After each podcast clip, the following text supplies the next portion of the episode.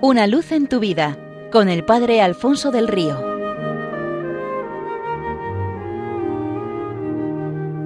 Un cordial saludo para todos los oyentes de Radio María desde el Seminario Menor de la Diócesis de Getafe en Rozas de Puerto Real. Cuentan que en cierta ocasión un rico empresario, después de un año de mucho trajín, se retiró a un pequeño pueblo costero para pasar unos días de vacaciones en soledad, sin móvil ni ordenador y localizable para sus secretarias, buscando un sitio tranquilo, alejado del ajetreo de la capital y del estrés de los negocios. Nuestro hombre iba dando un paseo por el puerto cuando se encontró con un modesto pescador. Este estaba recogiendo los instrumentos de pesca y disponiéndose para ir a casa.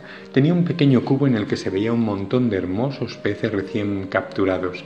El empresario con ojo de lince para los negocios, tras saludarle, le dijo Buen hombre, parece tener usted mucha habilidad para esto de la pesca. Ha capturado unas piezas francamente buenas, y tan solo con estos modestos aparejos y una minúscula barca. ¿Cuánto tiempo invierte en la pesca cada día? El pescador le, respondió, pues no mucho, no suelo madrugar, nunca me levanto antes de las siete. Tan tarde, respondió el empresario, ¿y a qué dedica el resto del día?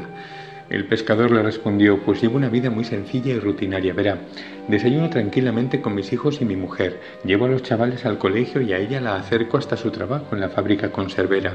Después paso a comprar la prensa, doy un vistazo a las noticias y finalmente vengo al puerto a coger mi barca y salgo a pescar. Ya en el mar suelo estar del orden de una o dos horas faenando. Una vez que he cogido los peces que necesito, ni más ni menos regreso a puerto. Algunos días llevo todo el pescado a casa, otros vendo parte algún vecino, al pescadero o al propietario del restaurante de la plaza. Tras ello vuelvo a casa, preparo la comida, me echo la siesta, leo algún libro o pinto y espero que regresen mi mujer y los niños, porque la tarde la pasamos tranquilos, juntos, en familia, charlando, paseando, jugando y haciendo los deberes. Otras tardes quedo con amigos para pasar un rato con ellos viendo algún partido, echarme una partida a las cartas o al ajedrez, cantando juntos o haciendo alguna excursión por los alrededores y a grandes rasgos esa es mi rutina diaria. El empresario, fascinado por los peces, conseguidos tan solo en una hora de trabajo, dijo al pescador, mm, ¿y en tan poco tiempo ha obtenido una pesca tan buena? Es un hombre extraordinario y no ha pensado dedicar alguna hora más a la pesca. ¿Para qué? Preguntó el pescador. Hombre, pues porque de esa manera, dedicando unas ocho horas a faenar, obtendría ocho veces más la cantidad de pescado que tiene aquí, lo cual supondría unos ingresos mucho mayores, respondió el hombre de negocios. ¿Y para qué querría yo más dinero del que necesito? dijo el pescador. Pues para comprar una barca más grande, nuevos aperos de pesca, contratar a algunos ayudantes y hacer que el negocio crezca y crezca. ¿Y para qué querría eso? Volvió a preguntar el pescador. Hombre, pues porque con ese incremento de facturación su beneficio neto sería más que envidiable. Podría pensar en tener una pequeña flota pesquera que en poco tiempo le convertiría en un rico empresario. Además, podría usted montar su propia empresa conservera y en breve ser el amo de las lonjas. ¿Y para qué querría serlo? Pero no lo entiende, dijo el empresario, porque de esta manera usted solo se ocuparía de gestionar las empresas y así tendría todo el tiempo del mundo para hacer lo que quisiera.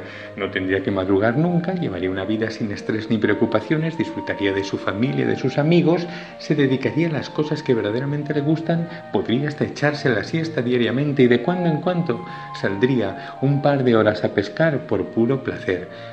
¿Y no es eso lo que hago ahora? respondió el pescador.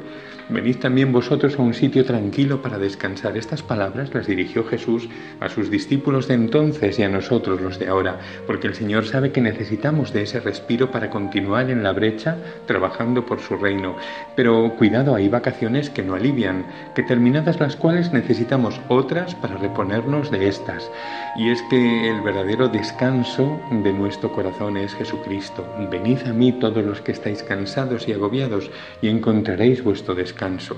Él es nuestro oasis. En Él es donde de verdad se desasosiega el alma y se dispone uno para una entrega nueva y más radical. ¿Cuántas veces nos pasamos la vida afanados en cálculos de negocios como el empresario de la historia y nos perdemos lo esencial?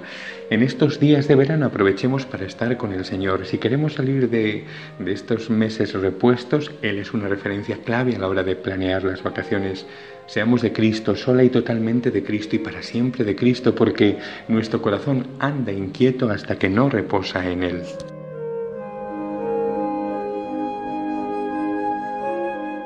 Una luz en tu vida con el Padre Alfonso del Río.